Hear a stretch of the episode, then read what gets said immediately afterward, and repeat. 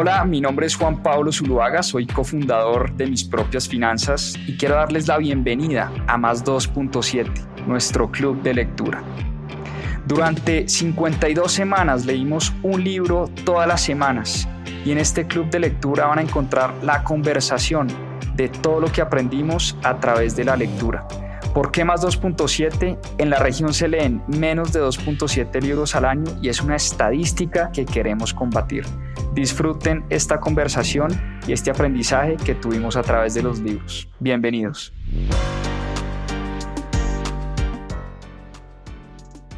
Buenas noches a todos. Domingo 7 y media de la noche, nuestra cita obligada de Club de Lectura Mis Propias Finanzas. Ya esto se nos convirtió en un hábito todos los domingos. Libro número 45 de la serie. Como siempre les muestro la listica. Esta es. Aquí tienen ustedes todos los libros. 45 libros. Llevamos 45 semanas leyendo 45 libros seguidos. Vamos a ver cuánto market share le quitamos a Netflix esta noche, cuántos lectores vamos a tener hoy conectados. Muchas gracias a los fieles de siempre a los seguidores de mis propias finanzas, a los que se conectan sin falta todos los domingos a este club de lectura, a los que no, o a los que se están conectando por primera vez, bienvenidos, bienvenidas. Eh, esta es una iniciativa para promover el hábito de la lectura, que hablamos de emprendimiento, de finanzas, de inversión, de buenas historias empresariales, de historia, de filosofía, un poquito de todo. Y la historia de hoy es una historia lindísima Hoy vamos a hablar de cultura empresarial y creo que no hay mejor libro y no hay mejor compañía para reflejar lo que realmente debería ser una cultura poderosa en una empresa y es la historia de sapos.com. Eh, Sapos, ya vamos a hablar en detalle eh, de qué es Sapos, quién fundó Sapos, cómo nació esta compañía, pero es una historia fascinante de cultura, de propósito elevado, de cómo crear equipos empoderados dentro de las compañías y nos habla también un poco de, filosofía de vida, de felicidad, en fin, un montón de muy buenas enseñanzas eh, esta noche en Club de Lectura. Entonces, pues, eh, empecemos de una vez. Les voy, a, les voy a contar por qué escogí este libro para esta semana. Se dieron como dos cosas eh, que las recibí como un mensaje que me dijeron, este es el libro que tiene que ir este domingo. Eh, resulta que este libro lo leí por primera vez en el año 2015, estando en la universidad en Babson haciendo la maestría. Yo les conté que tuve una clase llamada Capitalismo Consciente y en esa clase estudiamos muy a fondo la historia de Sapos con Rash Sisodia, el autor del libro Capitalismo Consciente. Entonces, pues en esa época compré el libro, el libro me encantó, eh, y tenía buenos recuerdos del libro y cuando llegué acá a Colombia y empecé a trabajar en la compañía donde trabajo hoy en día, en Metasa, se lo presté a, la coordinadora de recursos humanos de la compañía. Le dije, mira Sandra, léete este libro.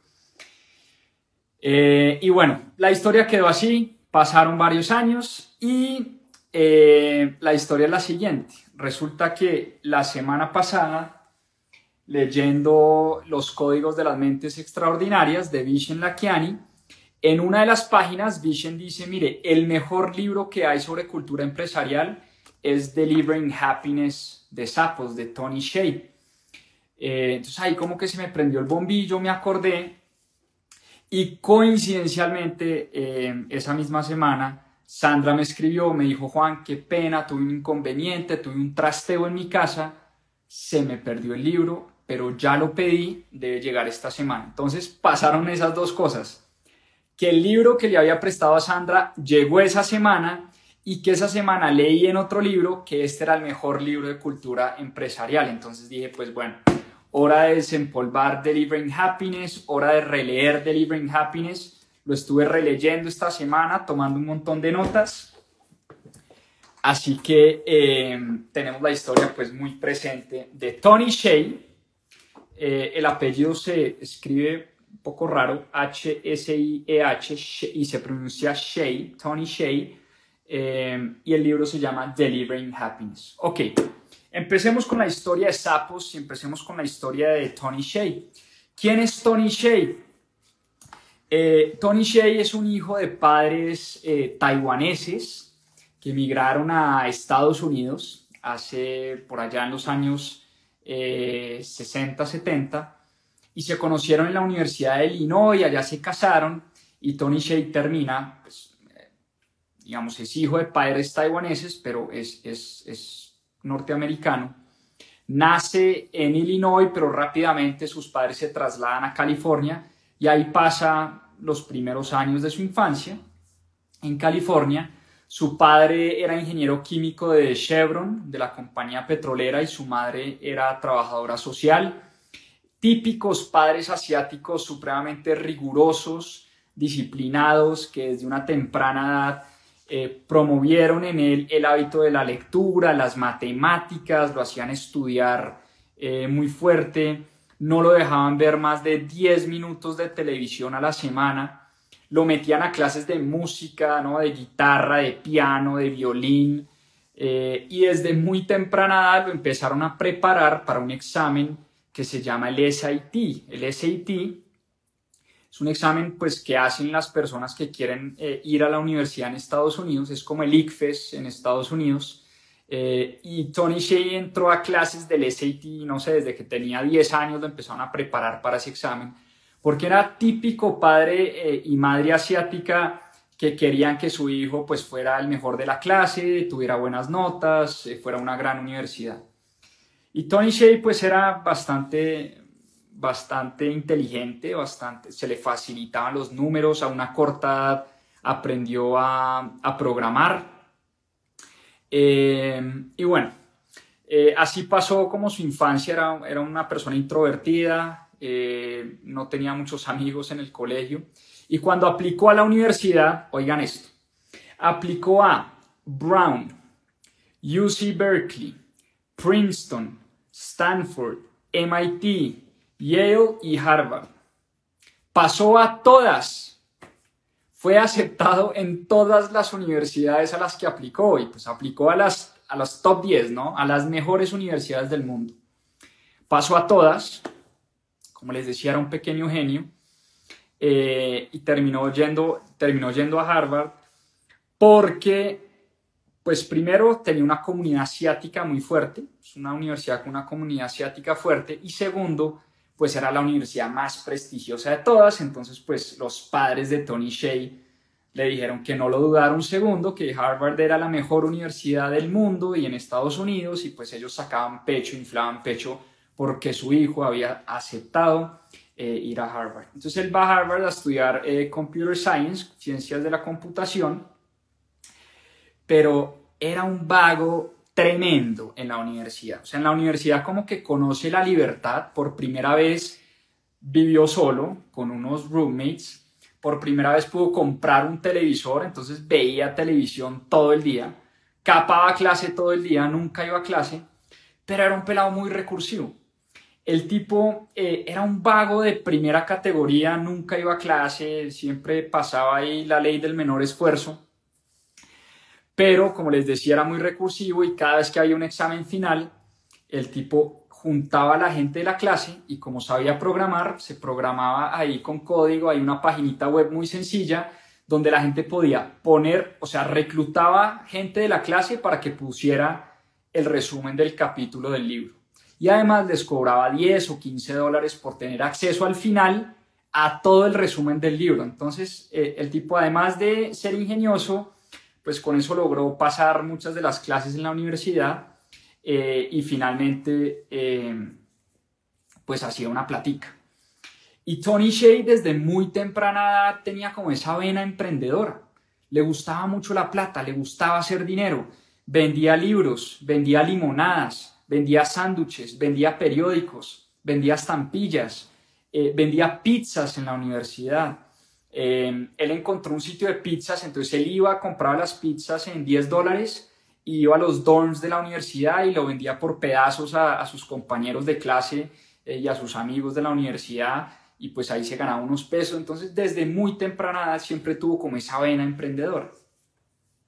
Em, sus padres, por supuesto, querían que Tony Shea fuera o doctor o abogado o ingeniero. Para ellos no había otra posibilidad. Para Tony Shea, por el contrario, siempre le había llamado más la atención montar su propia compañía. Desde muy temprana edad siempre quiso ser emprendedor. Em, y por eso, cuando terminó la universidad, lo primero que dijo fue, voy a buscar un trabajo en la compañía que más plata me pague. Tony Shea entró a Oracle, eh, a trabajar en Oracle y su trabajo en Oracle era, pues era bastante sencillo, era bastante sencillo. Em, simplemente le entraba a las 9 de la mañana, programaba un código, ponía a correr el código y eh, a, las, a las 12 se iba a almorzar, se echaba dos horas de almuerzo, regresaba. Realmente no hacía nada en Oracle y le pagaban muy bien. Entonces él, por, por un tiempo de su vida, dijo, se empezó a sentir muy afortunado, entrar en una compañía muy reconocida, donde le pagaban mucha plata y donde no tenía que hacer nada, pues estaba viviendo eh, el tiempo de su vida. Pero poco a poco se empezó a aburrir. Se empezó a aburrir en Oracle porque su trabajo era bastante monótono y así pues recibiera un montón de plata y le alcanzaba para ahorrar y todo, pues ese trabajo no le llenaba.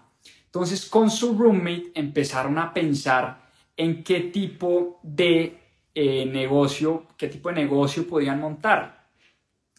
Eh, y como los dos eran eh, muy buenos para los computadores y para programar, estamos hablando de la época, no sé, de 1995, 96 más o menos. Principios ¿no? de, la, de, de las páginas web, internet, cuando todo esto empezaba a sonar y a coger fuerza. Eh, pues resulta que ellos se inventaron una compañía que la llamaron Link Exchange. ¿Y qué hacía Link Exchange? Muy sencillo, era un código que le insertaban en las páginas web para poner publicidad en su página. Entonces se dedicaron a llamar a un montón de eh, páginas web nuevas, un montón de compañías que apenas estaban entrando en este mundo del desarrollo de páginas web y empezaron a ofrecerle a las empresas este código para que ellas pudieran poder poner publicidad en sus páginas web.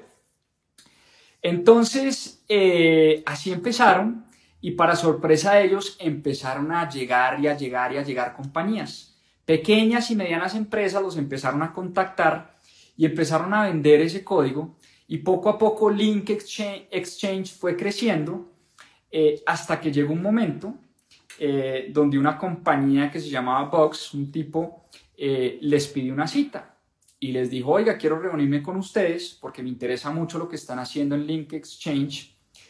Y llevaban cinco meses emprendiendo eh, estas dos personas, a todas estas, a los padres de Tony Shea casi les da un infarto cuando el tipo se sale de Oracle para montar esta compañía, pues que no tenía nada, no tenía ingresos, no tenía absolutamente nada. Entonces, em, se reúnen con este empresario que les dice, oiga, les tengo una oferta por su compañía. Y llevaban cinco meses trabajando, estaban empezando apenas, y el tipo les ofreció un millón de dólares por comprarles la empresa. Link Exchange ya valía un millón de dólares al cabo de cinco meses, y en ese momento no vendían prácticamente nada, vendían como cuatro mil dólares al mes, algo así. Apenas les daba para pagar la renta y un par de cosas ahí de comer y ya. Eh, típica historia de emprendedor de garaje, ¿no? Entonces, pues, tipos sorprendidos porque les acaban de ofrecer un millón de dólares por su compañía, pero Tony Shea sentía que Link Exchange estaba para algo grande, para cosas grandes. Entonces rechazan esa oferta y siguen trabajando y reclutan al tercer empleado. Empiezan a reclutar al tercer empleado, a buscar más clientes, a crecer su empresa y al cabo de cinco meses, es decir, cinco meses después, los llama el CEO y, cofundador de yahoo.com. Y en ese momento Yahoo era el Google del momento, o sea, era la compañía de Internet más sólida y de más hype y de más, eh, hagan de cuenta, era como el Apple de hoy o el Google o el Tesla de hoy, no era la compañía donde todo el mundo quería trabajar, la compañía de la cual todo el mundo hablaba en Silicon Valley, todos los fondos de inversión con los ojos puestos en Yahoo.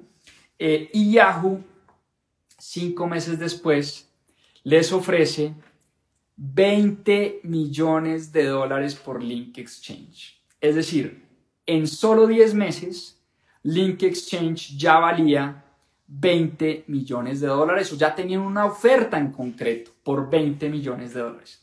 Entonces esto empieza como a dañarle un poquito la cabeza a Tony Shea porque su primera reacción fue, wow, eh, eh, qué locura, o sea, qué locura lo que estamos construyendo, pero su segunda reacción fue, gracias a Dios no le vendimos a este primer empresario Link Exchange por un millón de dólares eh, y además rechazaron nuevamente la oferta de Yahoo.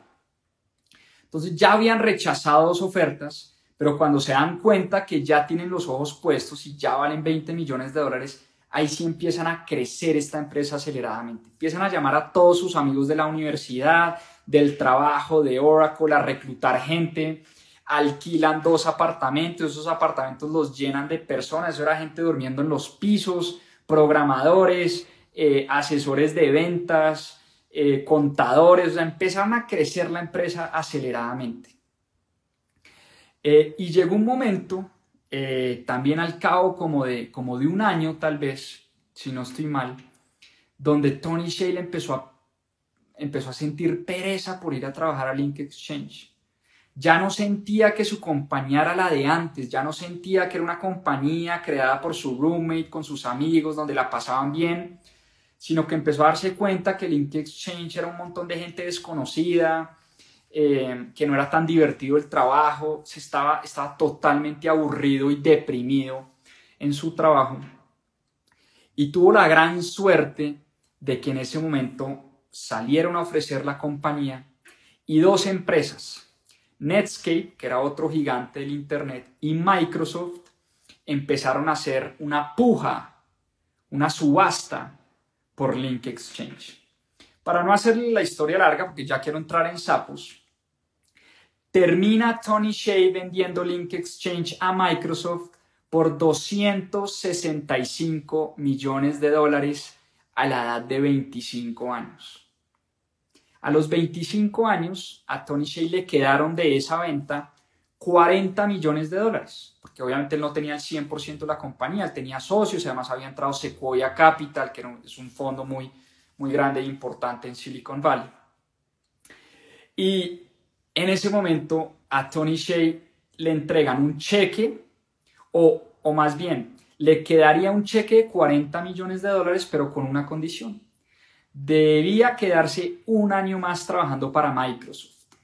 Entonces el tipo dice, perfecto, un año más, eh, yo me quedo un año más y salgo con mi cheque de 40 millones de dólares ya rico, jubilado a los 25 años. La vida que todo el mundo quiere tener. La vida que todo emprendedor sueña hacer su compañía, vender su compañía, volverse millonario a los 25 años. Tony Shea había cumplido el sueño de la vida de cualquier emprendedor en el mundo y sobre todo cualquier emprendedor en Silicon Valley. Era el típico emprendedor eh, que había empezado con nada desde el garaje de su casa eh, y lograba vender su compañía a un grande o a un gigante de la tecnología como Microsoft y la pasó tan mal en Microsoft que renunció porque la condición era, ok, si se queda un año más, le damos 8 millones de dólares más. Eh, y la pasaba tan mal en Microsoft que renunció a esos 8 millones de dólares y un día cualquiera salió de la puerta y renunció. Le importó dos pesos perder ese cheque de 8 millones de dólares, salió con su platica, salió como con 30 millones de dólares de Microsoft, perdió 8, pero se había puesto a hacer una introspección y se había dado cuenta que ninguno de los momentos más felices de su vida eh, involucraban dinero. Entonces empezó a preguntar, ¿yo para qué quiero 8 millones de dólares más si ninguno de los momentos que me han hecho feliz a mí en la vida involucraron dinero y eso lo llevó a renunciar, así nomás. Entonces ahí empieza a pensar, ok, ¿qué me pongo a hacer? Y ahí es cuando con, eh, con, con, uno de los cofundadores de la compañía, de Link Exchange, montan un fondo de inversión y se dedican al famoso eh, venture capital o la industria del capital de riesgo. Entonces, cogen a muchos de los ex empleados de Link Exchange que habían salido muy ricos de esta transacción con Microsoft y levantan un fondo de 27 millones de dólares. ¿Y cuál era la idea? Que con esos 27 millones de dólares iban a invertir en 20 o 30 compañías eh, que ellos consideraban compañías interesantes en crecimiento y Tony Shea a la edad de 25 años se convirtió en un gran inversionista de la industria de Venture Capital, había levantado su primer fondo, tenía un cheque de 30 millones de dólares en el banco, compró un penthouse en San Francisco espectacular, donde tenía una pequeña habitación para él y el resto era una sala donde hacía unas fiestas, las berracas, eh, invitaba a todo el mundo, a todos sus amigos, eh, bueno, hacía unas fiestas unas, eh, y unas parrandas tremendas en su apartamento. Entonces, un tipo rico, feliz, exitoso, lo había conseguido absolutamente todo, inversionista de capital de riesgo, y a todas estas empezaron a, analizar varias compañías. Y una de estas compañías, un día llegó a su, a su oficina un pelado llamado Nick, y Nick eh, le presentó una idea que él llamaba shoesite.com, como sitio de zapatos.com, shoesite.com. Eh, y bueno, ¿de qué se trata esta idea? Le preguntó Tony Shea al pelado y pues el pelado le dijo, mire, así de sencillo, yo un día fui a comprar unos tenis, no los conseguí los que quería eh, y en ese momento dije, debería existir una página web, un e-commerce, un comercio electrónico e-commerce en ese momento apenas estaba sonando, ¿no? Recordemos que Amazon, eh, fundada por allá en el, 96, 97, apenas el e-commerce estaba sonando.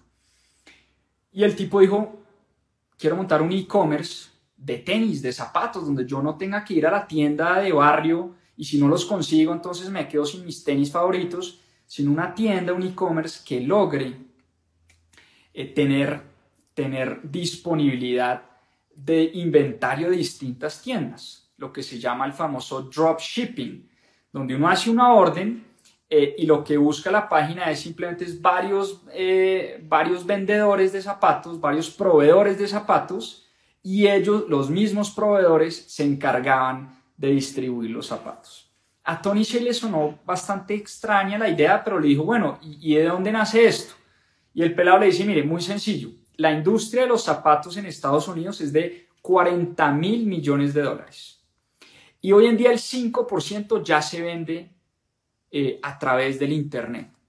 Ese fue el primer dato que, que a Tony Shea le llamó la atención. Dice, ok, 40 mil millones de dólares por el 5%, esto puede ser una empresa de 2 mil millones de dólares fácilmente. O sea, si capturamos la totalidad del mercado, digamos, en ese momento eran 2 mil millones de dólares. Si logramos capturar una parte importante eh, de ese pie, de esa torta, esto puede ser una empresa grande. Entonces, como que a Tony Shea ya de entrada le empezó a sonar la idea. Pero lo segundo que le dijo a Nick fue, mire, dos cosas. Primero, cámbiele el nombre, porque usted lo está eh, cerrando a que solo sea un e-commerce de zapatos, si le pone Shoe Site. Y segundo, búsquese a un experto eh, en la industria, en la industria eh, del calzado. Búsquese a un experto, porque usted no sabe de eso. Y cuando consiga esas dos cosas, cuando cambie el nombre y se busque al experto, vuelva y nos busca. Y así fue, al cabo de un par de semanas, el tipo llegó, nuevamente se reunió con Tony y le dijo, mire, le tengo el experto, pero el experto puso una condición, era una persona que trabaja en Nordstrom en el área de calzado pero el experto puso una condición y dijo, la única condición es que ustedes, Venture Frog, que será el fondo de capital del capital de riesgo de Tony Shea, que ustedes inviertan. Porque pues a este señor le da, le da miedo dar el salto, no darle emprendimiento sin, sin una firma que esté detrás apoyándonos económicamente. Y la segunda, le tengo el nombre de la empresa. Se llama Sapos, que viene de zapatos en español y Sapos con una P inicialmente. Y Tony Shea lo único que le dice, me gusta el nombre, simplemente póngale dos P's, es decir, Sapos con dos P's, porque si no la gente le va, la va a empezar a pronunciar eh, Zapos, ¿no? Como, como solo tiene una P, entonces la gente a veces dice Sapos, a veces Sapos, entonces lo único que le dijo Tony Shea fue, me gusta el nombre, simplemente póngale dos P's. Y así eh, hicieron su primera inversión en Sapos. Al principio, como cualquier fondo de capital de riesgo, pues Tony Shea no se involucraba mucho en las compañías en las que invertía, digamos que se reunía cada 15 días o cada mes, hacer un par de reuniones de tipo junta directiva, pero no se involucraba en el día a día de las empresas. Y nuevamente Tony Shea empezó a perder el interés por este mundo de las inversiones. A Tony Shea le gustaba la adrenalina, a Tony Shea le gustaba la operación, le gustaba estar en el día a día del emprendimiento, añoraba sus años, sus primeros años de la creación de Link Exchange. Eh, y por eso se aburría muchísimo invirtiendo, porque invertir es poner un cheque en una empresa y esperar a que la empresa le vaya bien. Eh, a él le parecía es un tema supremamente aburrido y dijo, no, yo necesito, necesito ser eh, emprendedor, yo necesito meterme de lleno en esta compañía. Eh, ahora, a todas estas, era el año 2000 y se viene una crisis tremenda, no solo para sapos, sino para toda la industria tecnológica. Ustedes recuerdan la famosa crisis de las .com, donde se quebraron el 90 o 95% de las empresas que se habían fundado y se habían eh, montado por esa época. Entre ellas se quebraron el 99% de las empresas eh, en las que Tony Shea había invertido y la única que sobrevivió al chaparrón de las .com fue Sapos. Eh, y en ese momento Tony Shea dice, ok, esta es la única apuesta que nos queda, tenemos dos opciones o la dejamos morir o le metemos gasolina y la tratamos de sacar adelante. Entonces a Tony Shea se le convierte esto como en un reto personal eh, donde él le quería demostrar al mundo que él era capaz de volver a tener un éxito empresarial como lo había tenido en Link Exchange. Entonces ya era un tema de reto, de ego, de aburrimiento del mundo de las inversiones eh, y acuerda con Nick y con Fred, los fundadores de Sapos, que él iba a entrar de lleno como, como a trabajar de tiempo completo en Sapos, que él iba a invertir además en Sapos y se iba a encargar de conseguir un fondo grande. En este caso tocó puertas en Sequoia Capital. Sequoia Capital es uno de los fondos más reconocidos, tal vez el más reconocido hoy en Silicon Valley eh, Sequoia Capital ha invertido en, Uber, en Airbnb, en Rappi, en muchos emprendimientos muy exitosos. Es tal vez el fondo más exitoso de Silicon Valley. Y Sequoia Capital había invertido en Link Exchange con Tony Shea inicialmente, había invertido 4 millones de dólares y había sacado 30 millones de dólares después de la transacción con Microsoft. Entonces Sequoia tenía muy buena relación con Tony Shea y Tony Shea dijo, esto está fácil, voy a hablar con Sequoia, les voy a hablar de sapos y Sequoia nos va a poner un cheque. Para su gran sorpresa, Sequoia le dijo a Tony Shea que no creía que sapos iba a ser un negocio exitoso. Entonces ahí sí le pegaron en el ego y ahí sí se convirtió esto en un gran reto personal de Tony Shea de demostrarle no solo a Sequoia, sino a la sociedad entera que él era capaz de volver a tener un éxito empresarial. Entonces se mete de lleno a trabajar en sapos, se encargaba un poco de la tecnología y la programación y su amigo también, su amigo cofundador, se metió también de lleno a trabajar en sapos en el área de ventas y entre los dos a tratar de sacar este negocio adelante. Y en, en este intento por tratar de sacar el negocio adelante, eh, un día se estaba tomando unos tragos con su amigo y cofundador y le dice, venga, ¿usted qué cree que necesitamos hacer para duplicar las ventas de esta compañía? ¿Cómo hacemos para duplicar las ventas de esta compañía? Me acordó mucho al libro de Tony Robbins que dice que en las buenas preguntas están las buenas respuestas.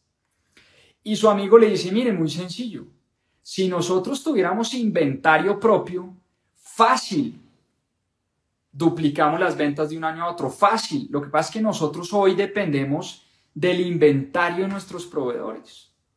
Entonces es muy difícil tener buenos productos en nuestra página porque dependemos del inventario que los proveedores nos quieran eh, poner en la página. Entonces, sin inventario propio es muy difícil crecer.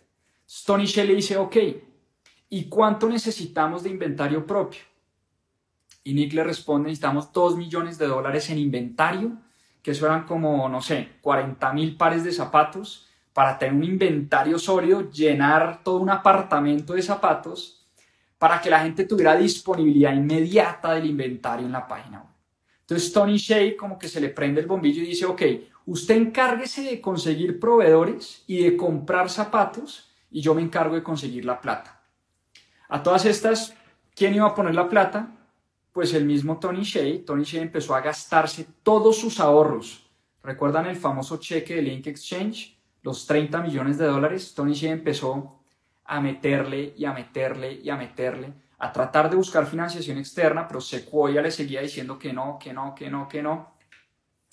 Y Tony Shea terminó gastándose todos sus ahorros, terminó vendiendo el penthouse, porque llegó un momento en donde la compañía literalmente le quedaban dos semanas de caja, y Tony Shea termina vendiendo su penthouse, no sé, era un penthouse de 6, 7, 8 millones de dólares, termina vendiendo su penthouse y metiéndole toda esa caja a la compañía. O sea, se fue all in, el tipo se volvió una obsesión sacar adelante esta empresa, este retailer de zapatos en línea. Y así fue, así fue la historia, se lo metió todo, ganó obviamente un año de tiempo eh, un año de, run rate, como dicen en el mundo del emprendimiento, teníamos un año de caja para quemar, porque a todas estas la, empresa no ganaba dinero, no tenía flujo de caja positivo, todos los meses quemaban y quemaban y quemaban y quemaban plata, pero por lo menos la venta del apartamento les dio un año más de espacio. Y en ese año resulta que eh, su socio tenía razón. Resulta que en el año 2000 vendieron 1.6 millones de dólares y cuando empezaron a tener inventario propio, un año después, las ventas en el año 2001 fueron de 8.6 millones de dólares. Es más, e, es decir, casi que quintuplicaron sus ventas de un año a otro solo con el hecho de tener inventario propio. Entonces ahí empezaron a ver un poco de luces, a vender mucho más, casi que a llegar al famoso punto de equilibrio o break-even. Y en ese momento Finalmente, llega Sequoia Capital y dice, ok, ustedes demostraron que pueden crecer, demostraron que pueden tener una empresa eh, medianamente sana financieramente y les pone su primer cheque. Cuando entra Sequoia, obviamente para ellos es un gran respiro porque les entra una caja y un oxígeno muy grande y de ahí en adelante se dedican, se dedican es a crecer la compañía. Y a lo que se dedica Tony Shea, y esto es lo más bonito del libro y lo más interesante, es a crear una cultura dentro de la empresa. ¿Y cuál era la obsesión de Tony Shea y sus socios? Ellos no querían ser una empresa con buen servicio. Ellos querían ser la empresa que prestara el mejor servicio en corporate America, es decir, en la industria empresarial en Estados Unidos. Ser reconocidos como la empresa que prestaba el mejor servicio en el país. Esa era la obsesión de Sapos. ¿Y cómo empezaron a lograr esto? Empezaron a hacerse las preguntas, ok, ¿cómo hacemos para que este servicio sea un servicio que los clientes queden totalmente descrestados y totalmente enamorados. Lo primero que hicieron, aumentar el inventario propio. Segundo, ellos tercerizaban la logística. Y él dice, mire, usted no puede, si usted quiere convertirse en la mejor empresa de servicio en el mundo, usted no puede tercerizar lo más importante en su compañía. Y para él las dos cosas que le pegaban durísimo al servicio eran uno, la logística. Decidieron hacer la logística ellos, solos, tener bodega propia, manejar ellos la logística propia. Y segundo, usted no puede tercerizar el call center. Inicialmente habían, eh, habían pensado en, en instalar el call center en India, pero él decía, el call center es el punto de contacto con el cliente. Y aun cuando somos un e-commerce y el 95% de las ventas las hacemos online, ese 5% es nuestra oportunidad de comunicarnos con el cliente, de hablar con el cliente, de saber qué quieren nuestros clientes. Y por eso Sapos montó en Las Vegas, Nevada, un call center de 24 horas al día, 7 días a la semana, que para ese momento era una innovación total. Ninguna empresa de comercio electrónico tenía call center y menos un call center donde a uno le contestaran a cualquier hora del día. Entonces, ellos se dedican a montar su propio call center, a capacitar a la gente del call center y ojo a esto. Cada empleado que entraba a Sapos tenía que pasar por un proceso de entrenamiento de tres meses ¿Y saben qué hacían a los tres meses?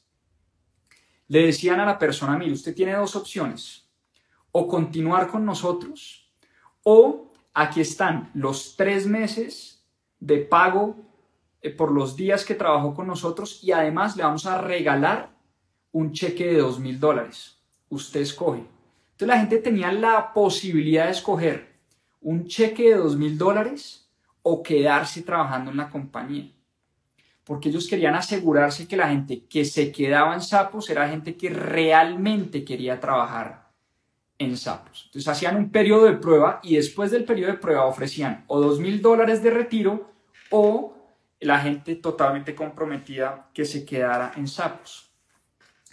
Y crearon lo que ellos llamaron la Biblia de los valores corporativos.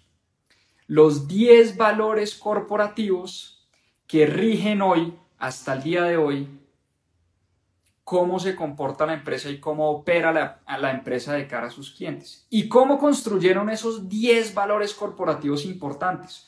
No se sentaron 10 jefes allá en un hotel a definir los 10 valores. Le preguntaron a todos los empleados de la compañía cuáles eran los valores de la empresa. Y de ahí les salió una lista como de 100 valores y empezaron a hacer ese filtro y finalmente eh, definieron los 10 valores que iban a regir la forma como los empleados en la compañía se deberían comportar y como la forma en la que la empresa iba a operar. Y se los voy a leer porque son muy interesantes. Valor número uno, entregar un servicio wow.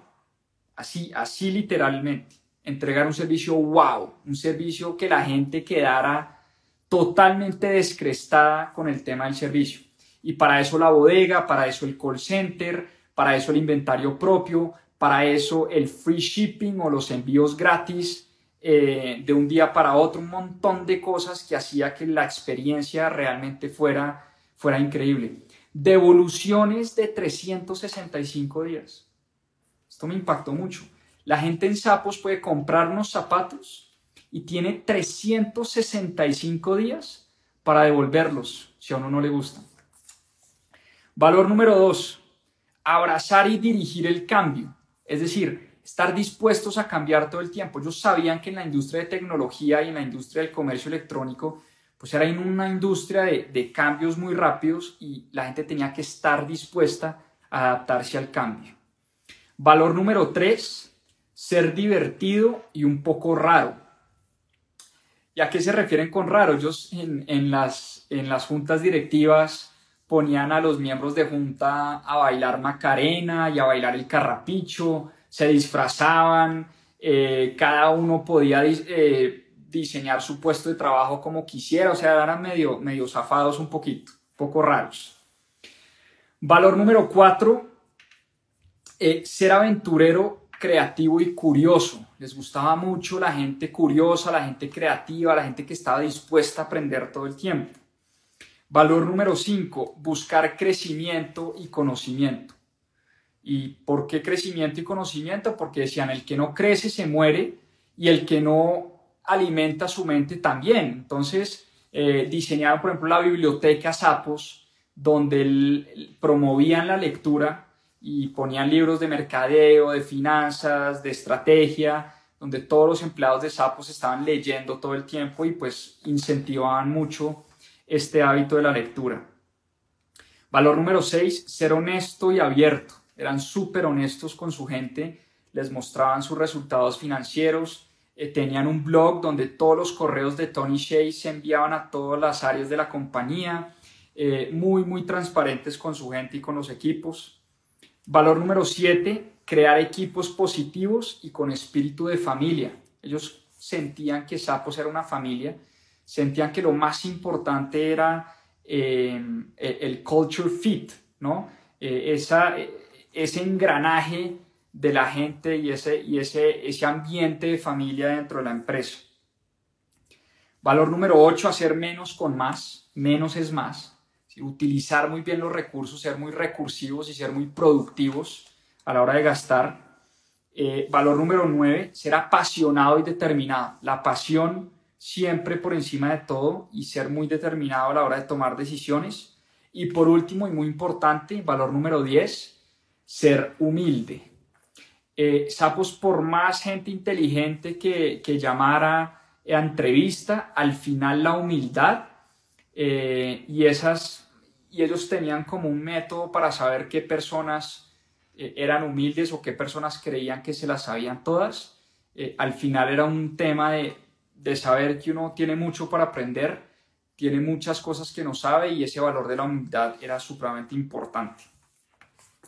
Entonces, de esa manera, y fue a través de la cultura empresarial, que ellos lograron crear una compañía distinta, una compañía innovadora, una compañía que crecía todos los años, una compañía que estaba siempre en los rankings del mejor lugar para trabajar, una compañía que era una familia, eh, una compañía donde se promovía mucho el hábito de la lectura, del conocimiento, donde no habían jerarquías. Tony Shea se, inventó una cosa que se llama el, el oligrama, eh, porque en vez de tener un organigrama, donde hay jefes, y entonces no, el analista le reporta al coordinador, el coordinador le reporta al jefe, el jefe le reporta al gerente, el gerente al vicepresidente, y así sucesivamente, en Sapos no habían cargos.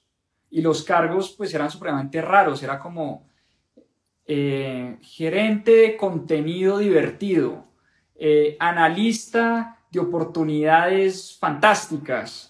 Eh, no sé, eran como unos nombres ahí todos zafados y todos volados, donde no había jerarquía, nadie le respondía a nadie, simplemente uno tenía un rol dentro de la compañía, uno sabía muy bien bajo qué valores se podía uno mover dentro de la empresa, pero no habían roles, o sea, no había, sí habían roles, perdón, pero no había jerarquía. Nadie le respondía a nadie. Todos trabajaban de manera eh, mancomunada y, pues eso era muy innovador y muy raro en esa época. Estamos hablando de mil, perdón, del año 2004, 2005. Muy, muy raro. O sea, nadie hablaba de cultura empresarial, nadie hablaba de propósito elevado, nadie hablaba de tratar bien a los empleados. Recuerden que para esa época estaba muy de moda el famoso eh, la famosa maximización del shareholders equity, ¿no? De, de, las utilidades y las rentabilidades. Estaba muy de moda las ideas de Milton Friedman, las ideas de General Electric, las ideas de Jack Welch, el famoso CEO de General Electric. Esas ideas de donde o usted es bueno o sale, ¿no? Up or out. O sube en la escala eh, corporativa o lo sacamos y aquí lo único que nos importa son las rentabilidades y las utilidades de la empresa. Sapo rompió totalmente con ese esquema, fue una compañía pionera eh, en la implementación de una cultura empresarial poderosa.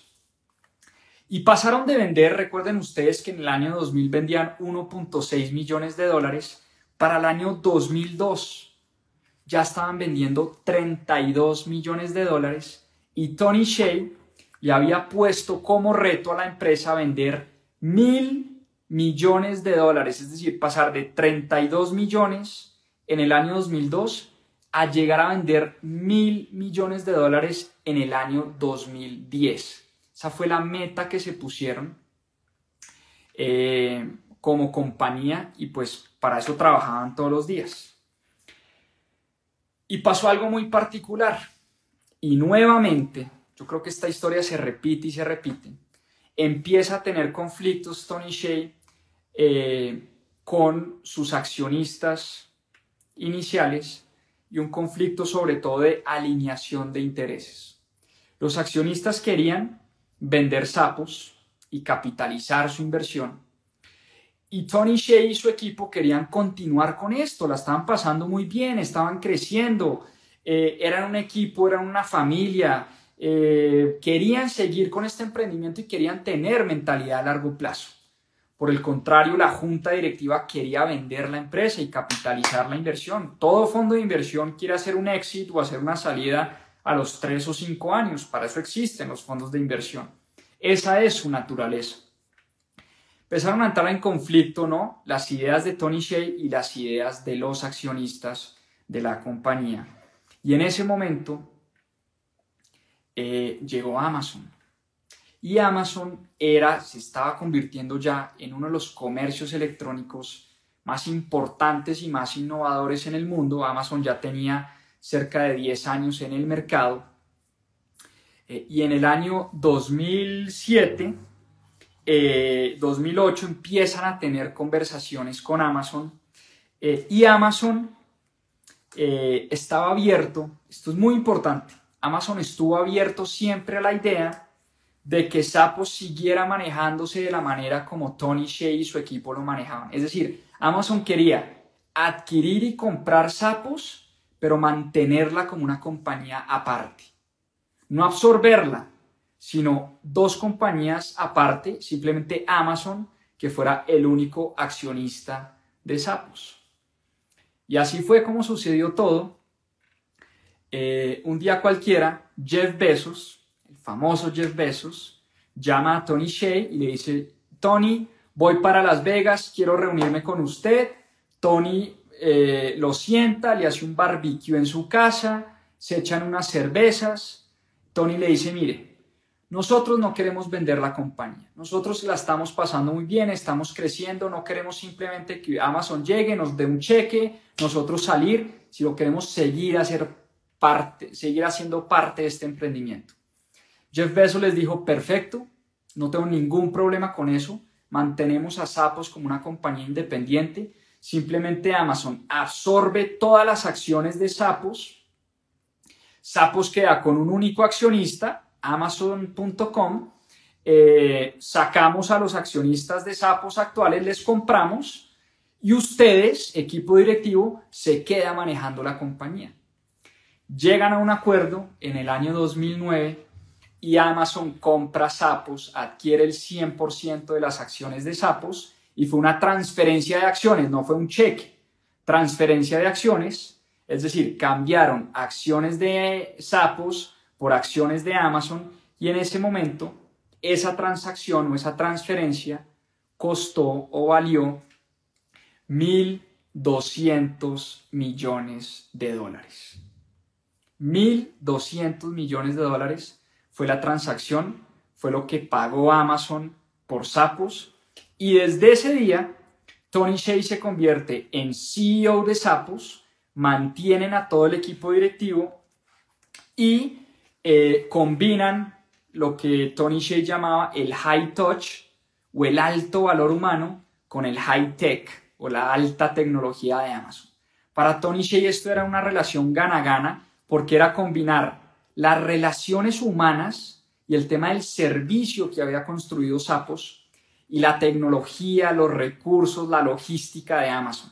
Para él era una alianza ganadora, era un matrimonio espectacular y por eso aceptó en ese momento la transacción, una transacción multimillonaria que por supuesto convirtió a Tony Shea nuevamente en un éxito eh, empresarial enorme, pero no solo eso, no solo en, una persona muy rica, sino que en una persona que había demostrado la importancia de la cultura empresarial en las empresas. Había demostrado cómo pasar una compañía que vendía un millón de dólares a vender mil millones de dólares. Y no solo eso, no solo vendían, o sea, las ventas eran mil, sino que la transacción fue por 1.200 millones de dólares, es decir, casi eh, una vez las ventas eh, de Amazon. Entonces, nuevamente, éxito rotundo, esto salió en todos los periódicos, al principio pues la gente de Sapo supremamente preocupada, ¿no? Nos van a sacar a todos, pero eh, Tony Shea logró explicarle a la compañía que la compañía seguía exactamente igual. Los valores se mantenían intactos, lo único que cambiaba era el dueño de la empresa y que ahora iban a tener muchos más recursos, más tecnología, más logística eh, y mucho más alcance para poder llegarle a más clientes tener más inventario, crecer de manera más acelerada y volverse una compañía referente en el mundo del retail. Esto llevó eh, a Tony Shea, ya para terminar, a una época de reflexión muy personal, em, a una época de introspección y de preguntarse realmente qué es la felicidad.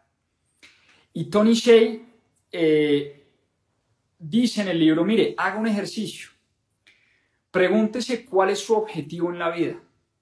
Entonces uno puede decir, no, mi objetivo en la vida es crear una gran empresa. Mi objetivo en la vida es estudiar en Stanford. Eh, mi objetivo en la vida es ser doctor. Mi objetivo en la vida es formar una gran familia. En fin, pregúntese cuál es su objetivo en la vida. Y después hágase la siguiente pregunta. ¿Por qué? ¿Por qué quiere crear una gran empresa? Entonces uno dice, no, pues porque una gran empresa me daría eh, mucho dinero y además mucho reconocimiento, además me daría la oportunidad de generar mucho empleo en la sociedad. Hágase la siguiente pregunta. ¿Por qué? Nuevamente, pregúntese por qué quiere generar empleo, por qué quiere ganar dinero, porque quiere tener poder y reconocimiento en la sociedad. No, pues porque el dinero me permite viajar con mi familia, el dinero me permite eh, dedicarme a mis pasiones, además generar empleo me produce una satisfacción muy grande. Y al final, cuando uno se termina preguntando por qué dos o tres o cuatro veces, termina siempre en la misma respuesta. Y es que uno siempre hace las cosas o siempre se pone metas para ser feliz en la vida. Esa es la reflexión de Tony Shea en su libro. Ese es el final del libro. Al final, ¿para qué hacemos las cosas? ¿Para qué trabajamos? ¿Para qué nos levantamos? ¿Para qué queremos crecer? Eh, leer más libros, montar más empresas, eh, crecer la familia, ganar más dinero, tener un mejor salario. Al final, todo se resume a la felicidad. Y por eso a Tony Shea se le convierte en una obsesión el estudio de la felicidad y empieza a leer bastante sobre la felicidad. ¿Qué es lo que a los seres humanos los hace realmente felices? Y encontró que son cuatro cosas principalmente. La primera, un sentido de control, de que uno tiene control de su vida. Eso da felicidad. De que uno más o menos tiene control de lo que va a pasar. Segunda cosa que hace a los seres humanos muy felices, progreso sentir que uno está progresando todos los días. Cuando nos estancamos estamos infelices.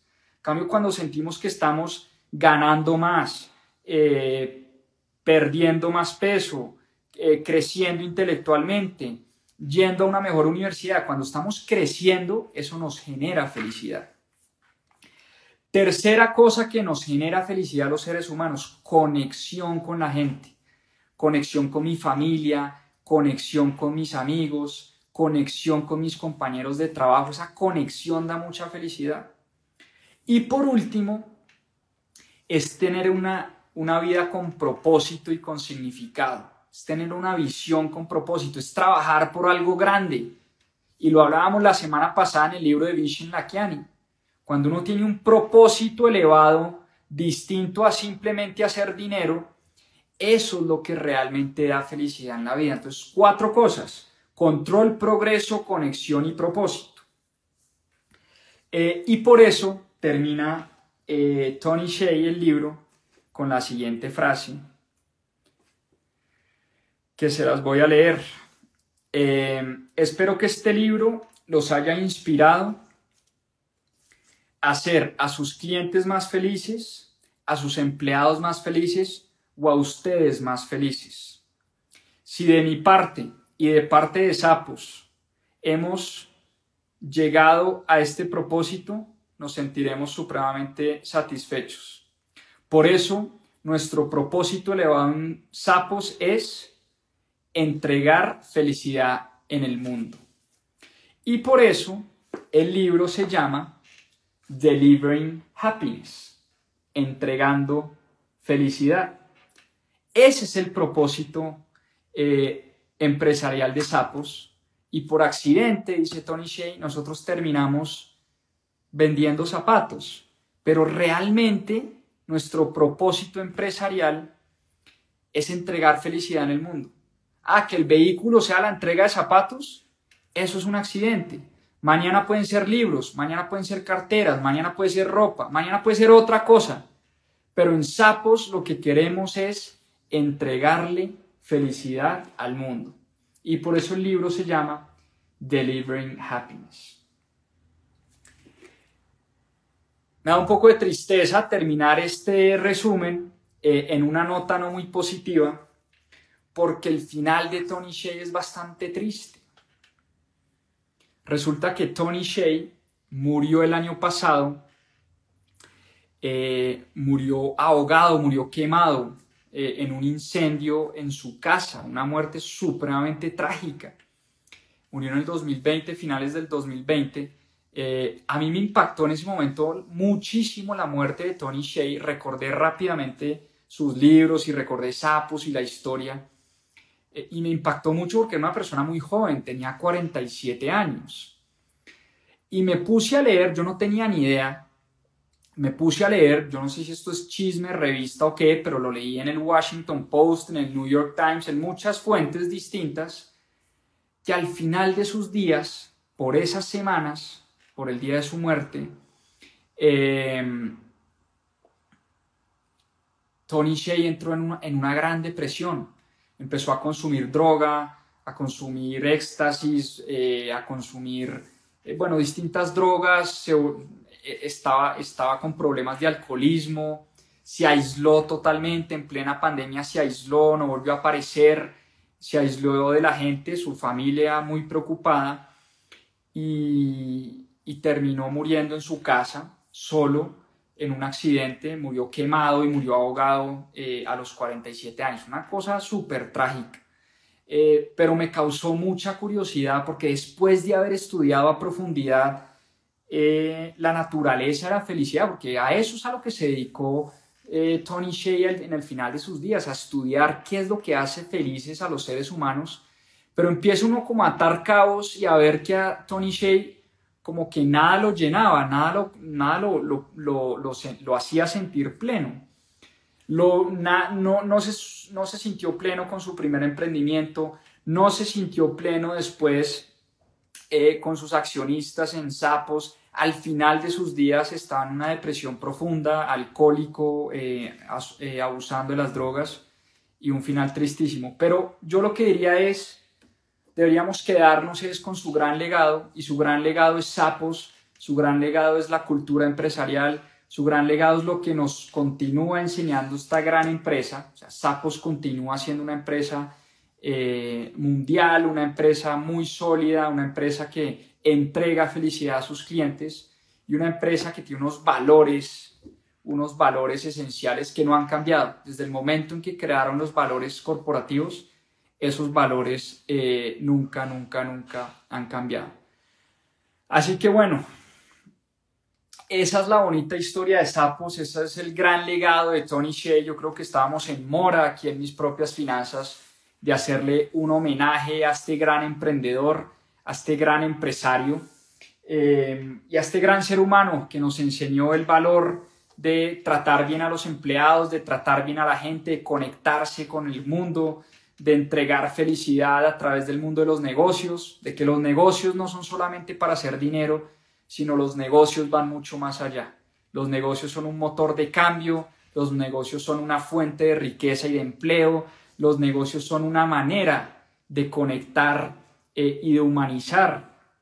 También es una forma de, de enseñarle al mundo de los negocios y al mundo corporativo que sí podemos humanizar las empresas y sí podemos hacer dinero y ser muy exitosos, pero al mismo tiempo tratar muy bien a los empleados y a todos los actores de interés. Entonces, muchas, muchas gracias por conectarse, que tengan una excelente semana. Feliz noche. Muchas gracias por acompañarnos en este capítulo de Más 2.7. Acá les dejo unos adelantos de lo que se viene en nuestro próximo episodio. A seguir aprendiendo. Porque hemos visto muchas noticias, pero un poco la invitación es a no tragar entero. Esta gente no entra a mi país porque esta gente es terrorista. Y ese es el gran error que estamos cometiendo hoy